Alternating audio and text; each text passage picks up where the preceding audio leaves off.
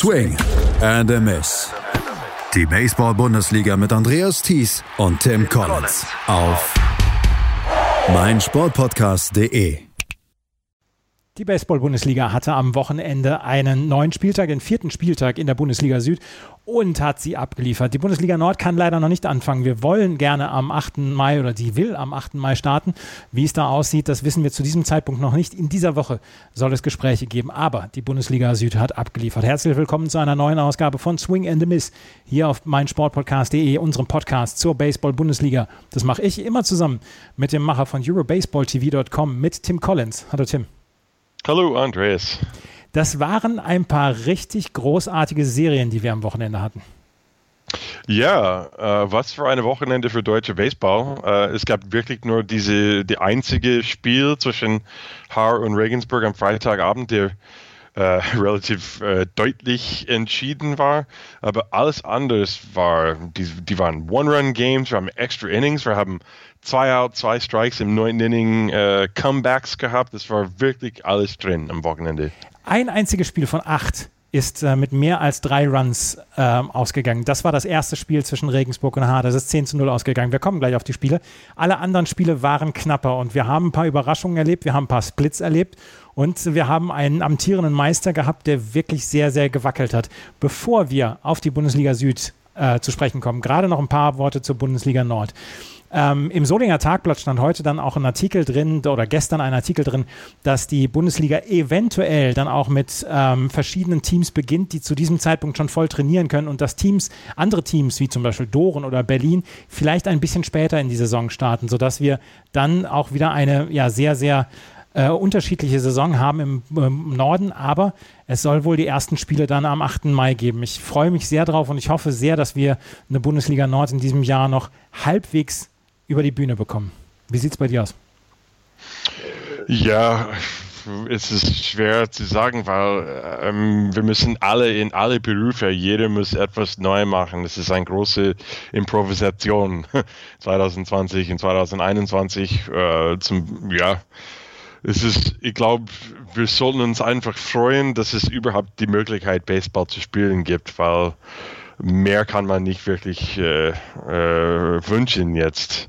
Also wenn, wenn es ein schön und saubere Saison mit gleichmäßigem Spiel ähm, für alle Mannschaften und äh, dass es wirklich fair ist, das wäre schön, aber ich glaube, das wäre auch äh, nur ein Traum.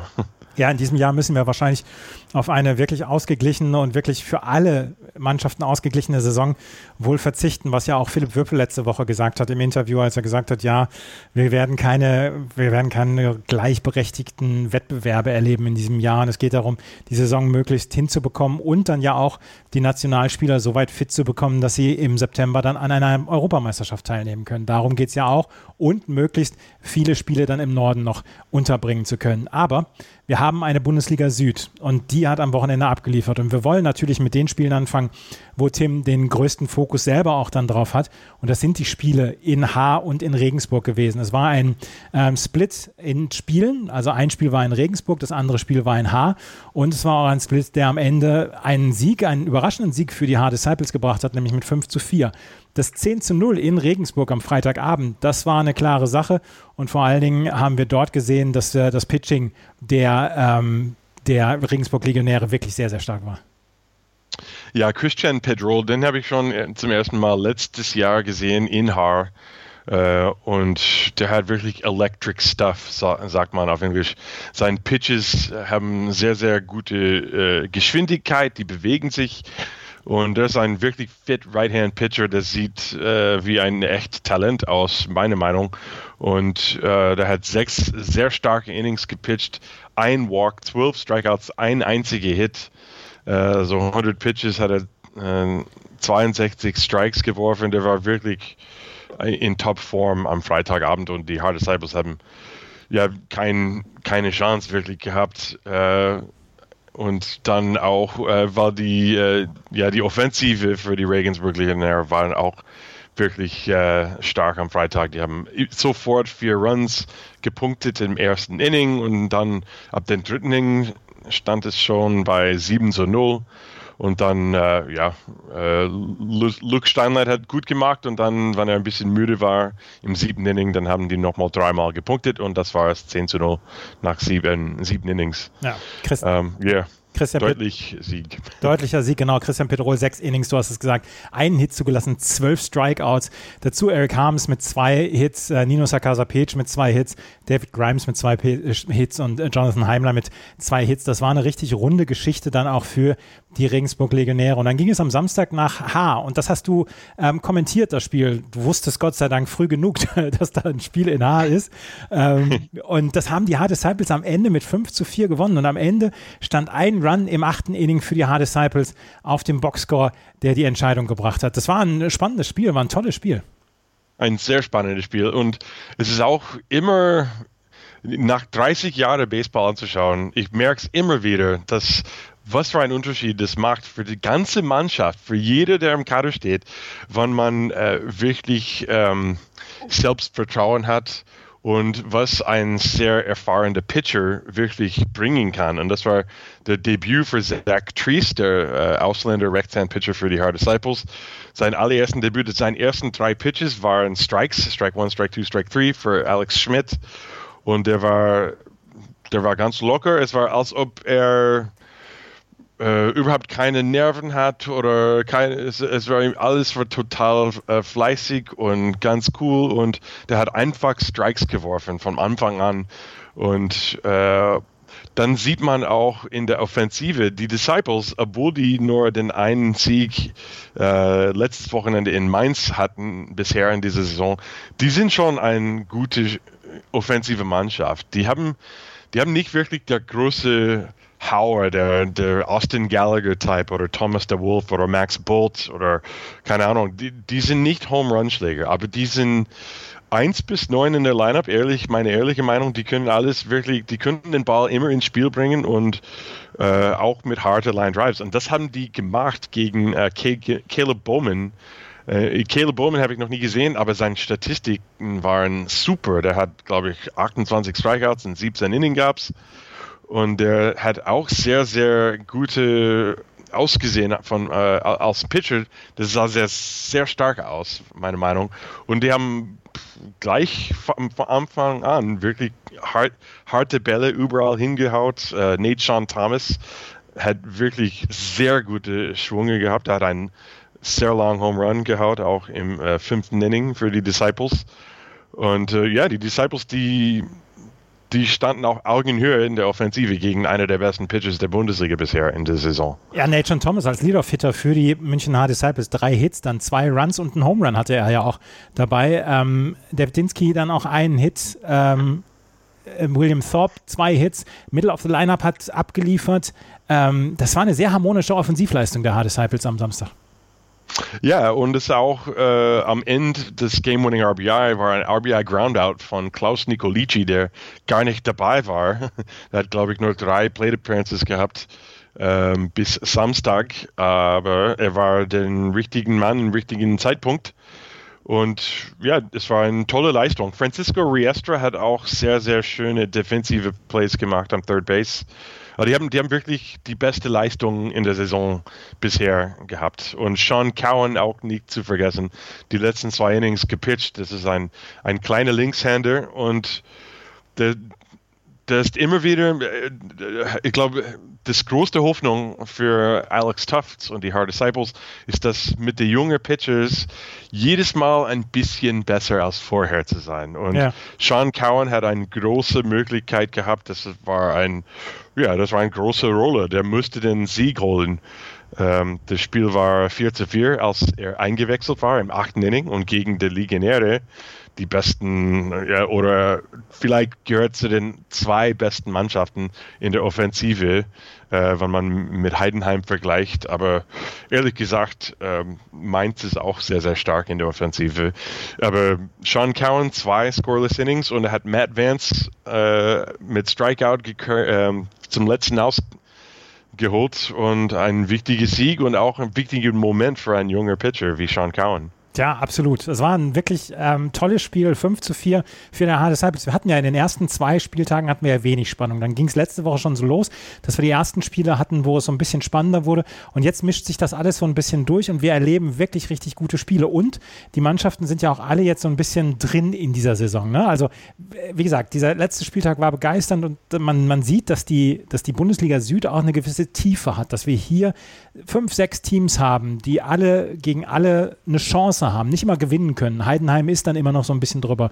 Aber dass die Hard Disciples gegen Regensburg gewinnen können, das ist ein gutes Zeichen, finde ich, für die Bundesliga.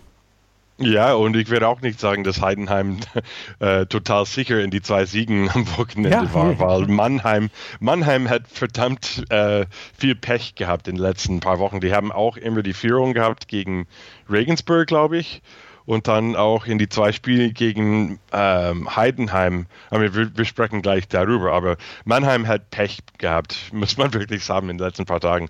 Die, die führen immer und dann haben, äh, ja, haben Unglück gehabt oder die anderen Mannschaften oder wie, wie, äh, wie man das sagen will, ist es eigentlich egal. Aber das ist schon frustrierend für Mannheim, wenn so spät in Spielen führen regelmäßig und dann doch nicht siegen am Ende. Ja. Es ist ähm, die, dieser Split gewesen für die Hard Disciples gegen die Regensburg Legionäre. Die Hard Disciples damit mit ihrem zweiten Sieg. Das war eine dieser spannenden Serien, die wir am Wochenende gehabt haben. Aber du hast es gerade schon erwähnt, die Mannheim Tornados und die Heidenheim Heideköpfe, die haben richtig abgeliefert am Wochenende. Die Heidenheim Heideköpfe haben am Wochenende in ähm, ja, in elf Innings gewonnen mit 9 zu 8 und dann am nächsten Tag in zehn Innings mit 10 zu 9. Absolutes Drama in Heidenheim und da hätte man den Mannheimern schon einen Split hier gegönnt. Ja, und wenn eine von beiden Spiele, es ist, I mean, es ist unfassbar, dass beide Spiele so spannend waren. War nur eine, zum Beispiel das nur das erste Spiel, das erinnert mich wirklich an äh, Spiel 6 der 2011 World Series, wo die äh, St. Louis Cardinals ja. zweimal ja. in das Spiel haben sie, ähm, sie haben den letzten den Strike gehabt. Die haben das Spiel gedreht, ja. obwohl die schon nur ein Strike äh, weg von ähm, wie gesagt, von der Niederlage, Niederlage waren. Das, das ist zweimal im gleichen Spiel. Für Mannheim, äh, das erste Spiel war 5-5 Ausgleich bis zum 11. Inning. Und auch was alles davor passiert ist, das ist, äh, das ist zu viel. I mean, das war auch spannend. Die ersten sieben Innings waren schon spannend. Aber im 11. Inning 5-5 und dann Juan Martin Home Run, Andrea Tomic ein Zwei-Run Home Run. Und dann denkt man, okay, 8 zu 5 brauchen wir nur noch drei Outs. Sean Larry sagt trotzdem, hold my beer. also äh, die ersten zwei Base Runners für Heidenheim sind auf Base gekommen im unteren Hälfte des elften Innings und Sean Larry ein Three-Run-Home Run, Game-Tying und dann, ja, dann war es, obwohl es nur Ausgleich war, das war, das war wirklich schon, äh, das war schon vorbei, weil ein paar Batters äh, later hat Yannick Walter ein RBI-Single und das wäre wirklich ein klassischer Sieg, wenn es ein Playoff-Game wäre. Das, das ist so ein Sieg, den man für Jahre erinnert. Und dann eine halbe Stunde später kam noch Spiel 2, der genauso spannend war. Äh, in Spiel 2, äh, das war, schauen wir mal, so in unteren Hälfte, Entschuldigung, oberen Hälfte des neunten Innings, zwei Outs, neun Inning, Andrea Tomic, nochmal ein Three-Run-Home-Run, jetzt und hat das Spiel komplett gedreht. Die haben äh, mit 6 zu 8 hintergelegt damals. Ja. Zwei Outs, 19, 3-Run-Home Run, also das ist klassisch. Und dann nochmal im unteren Hälfte des 9. Innings, Göring, Simon Göring, zwei Strikes, zwei Outs, Base Hit, Tie Game. Und dann nochmal im 10. Inning Sean Larry. Äh, die sollten einfach nicht zu Sean Larry pitchen, wenn es ein Game-Winning-Situation ist. Aber Andrea, Andrea, Andrea Tomic, sechs von sechs. Sechs At-Bats, sechs Hits, vier RBI, zwei Doubles, einen Drei-Run-Home-Run. Wow, take a bow, und, Andrea Tomic. Ja, und auch der hat zwei, den, wie sagt man, Clutch auf Deutsch. Das ist so Clutch, wie es geht. Ja, das kannst du ruhig, das kannst du ruhig bei Clutch lassen, das, das versteht jeder. Aber ich soll dir auch sagen, das erste Mal, wenn ich Sean Larry beim Game-Winning Home Run schlagen gesehen habe, das war in 2014. Also das ist für ihn auch nichts Neues. Sean Clutch Larry, ja? Ja, Clutch Sean Larry, ja. ja. Was für zwei Spiele. In auch mit drei Hits. Das, das Beste Spiel. ist, das kann man nochmal anschauen. Die sind noch auf YouTube. Es lohnt sich total, die, diese wichtige Innings anzuschauen. Weil, ja, das, die, die Broadcast von Heidenheim ist super, super Bilder. Und ja, was für Spiele anzuschauen. Nochmal anschauen, Leute, bitte. Absolut. Also, das war eine, das war Werbung für den deutschen Baseball. Heidenheim gegen die Mannheim Tornados 10 zu 9. Andrea Tomic hat alles versucht. Sechs Hits, Diaz mit drei Hits, Martin mit drei Hits. Auf der Seite der Heidenheim Heideköpfe das Middle of the Lineup unglaublich stark. Schon Larry, du hast es gesagt, drei Hits.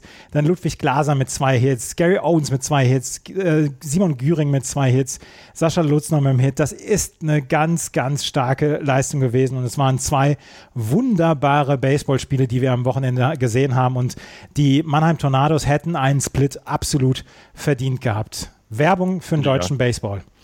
Ja, um, und dann ähm, kann man auch über die nächste Serie zwischen Mainz und Stuttgart äh, zeigen. Auch das war eine ganz andere Art von Spielen, aber das erste Spiel mit Tim Stallmann, ein Complete Game, das ist ein Complete Game Pitching Performance, so eine Leistung ist auch echt toll anzuschauen. Also vielleicht wirst du danach äh, darüber sprechen. Ja, absolut, möchte ich gerne. Ja, Mainz gegen Stuttgart.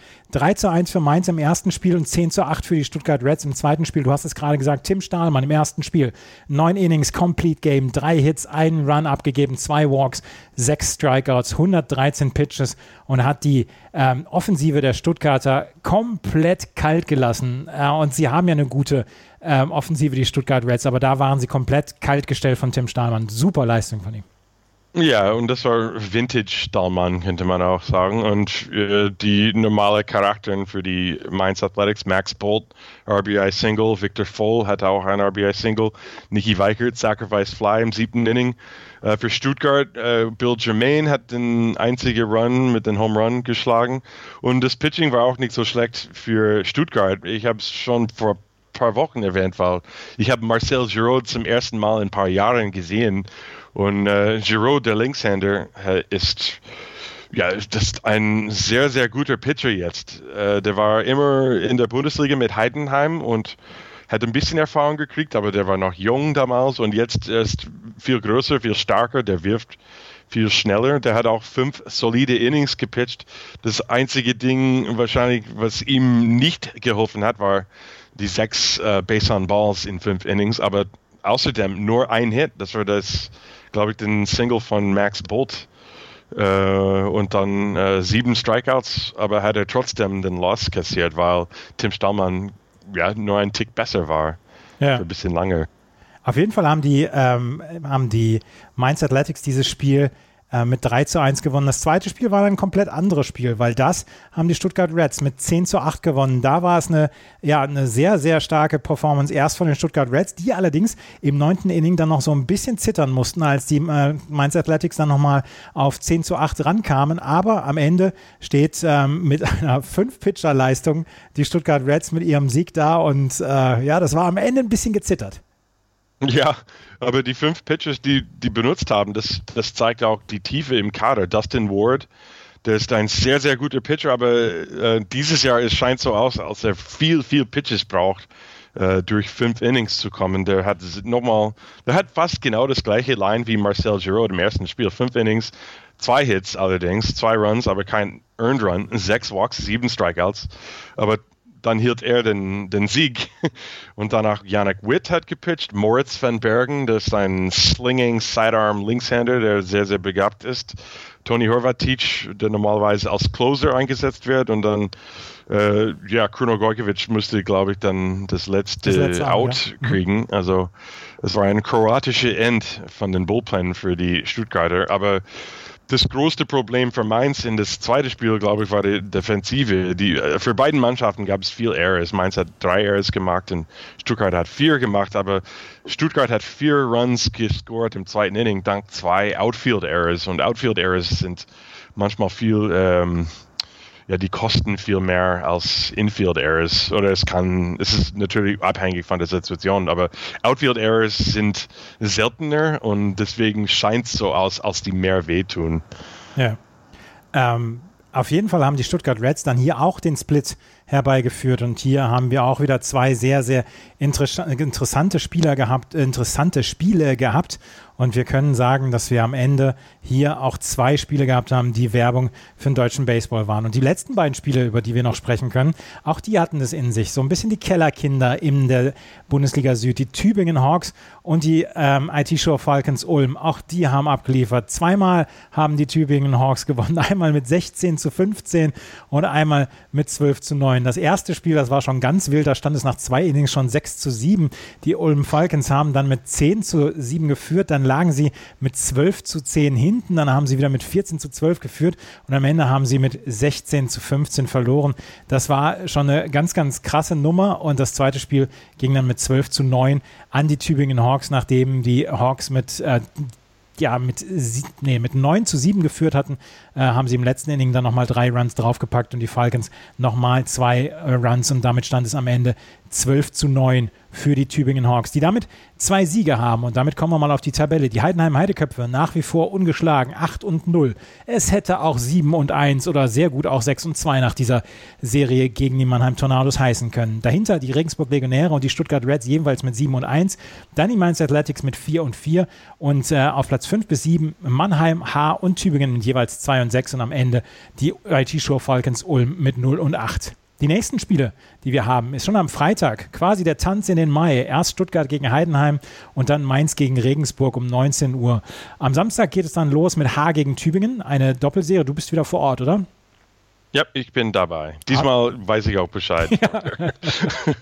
es, ist, es ist Feiertag in Deutschland. Es wäre so schön, in den Ballpark zu gehen. Das Wetter soll relativ gut werden. Ach, man vermisst den Ballpark schon so. Ja, ja. Auf jeden Fall, H gegen Tübingen ist, eine, ist ein Doppelspieltag.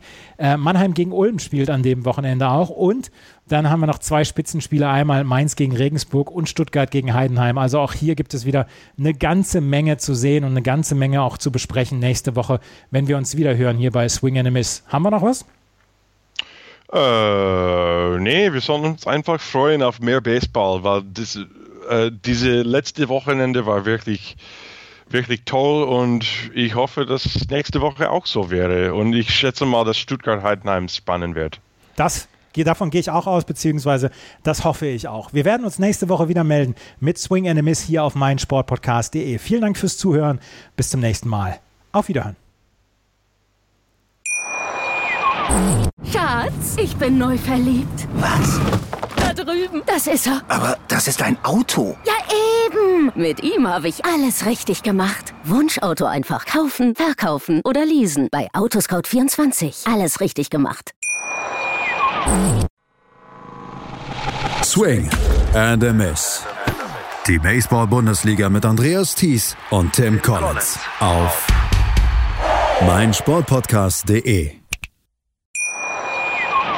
Schatz, ich bin neu verliebt. Was? Da drüben. Das ist er. Aber das ist ein Auto. Ja, eben. Mit ihm habe ich alles richtig gemacht. Wunschauto einfach kaufen, verkaufen oder leasen. Bei Autoscout24. Alles richtig gemacht.